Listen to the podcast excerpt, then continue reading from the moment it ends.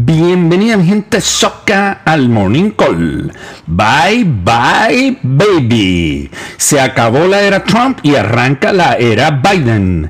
Los retos en política exterior que le dejaron Cuba, Irán, China por Taiwán y declarar terroristas a los Houthis en Yemen. Y en su territorio la alta polarización del país, COVID y política migratoria. ¿Qué tanto va a cambiar lo hecho por su antecesor?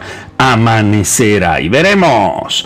Capriles llama a la oposición a superar la retórica y reclama una agenda realista frente a Maduro. El dirigente antichavista hace un diagnóstico demoledor de la estrategia de Guaidó y pide luchar por una salida pacífica y negociada de la grave crisis de Venezuela. Hombre, Venezuela, si tiene ese bejuco bien maluco.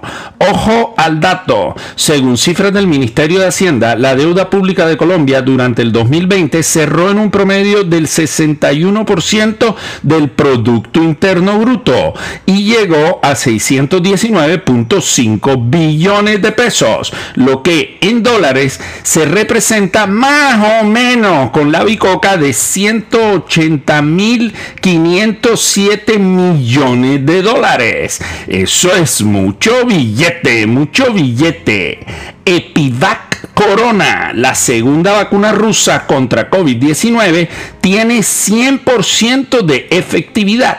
Por lo menos eso es lo que dice el regulador ruso. El gobierno de Putin ya anunció que comenzará su uso de manera masiva en el país a partir de marzo y esperan tener vacunada al 60% de su población este año. Apriete, ministro, apriete, para que en Colombia arranquemos más temprano que tarde. ¿Te pondrías esta vacuna? No sé, Ernesto, no sé. Janet Yellen, nominada por el presidente electo de Estados Unidos, Joe Biden, para secretaria del Tesoro, instó a los legisladores a actuar a lo grande, go big respecto a los gastos de alivio de coronavirus, argumentando que los beneficios económicos superan con creces los riesgos de una mayor carga de deuda. Aceleradora Fondo para la Recuperación. Go Big or go home. Hoy es miércoles de alegría. Con la tristeza cerca y en medio de la tempestad, una sonrisa puede mejorarle el ánimo a quien la recibe. No importa lo difícil que sea el momento, sonríe. Los mejores días están por venir. De esta salimos juntos. Vamos para adelante. Fuerza y pulso. Feliz día para todos.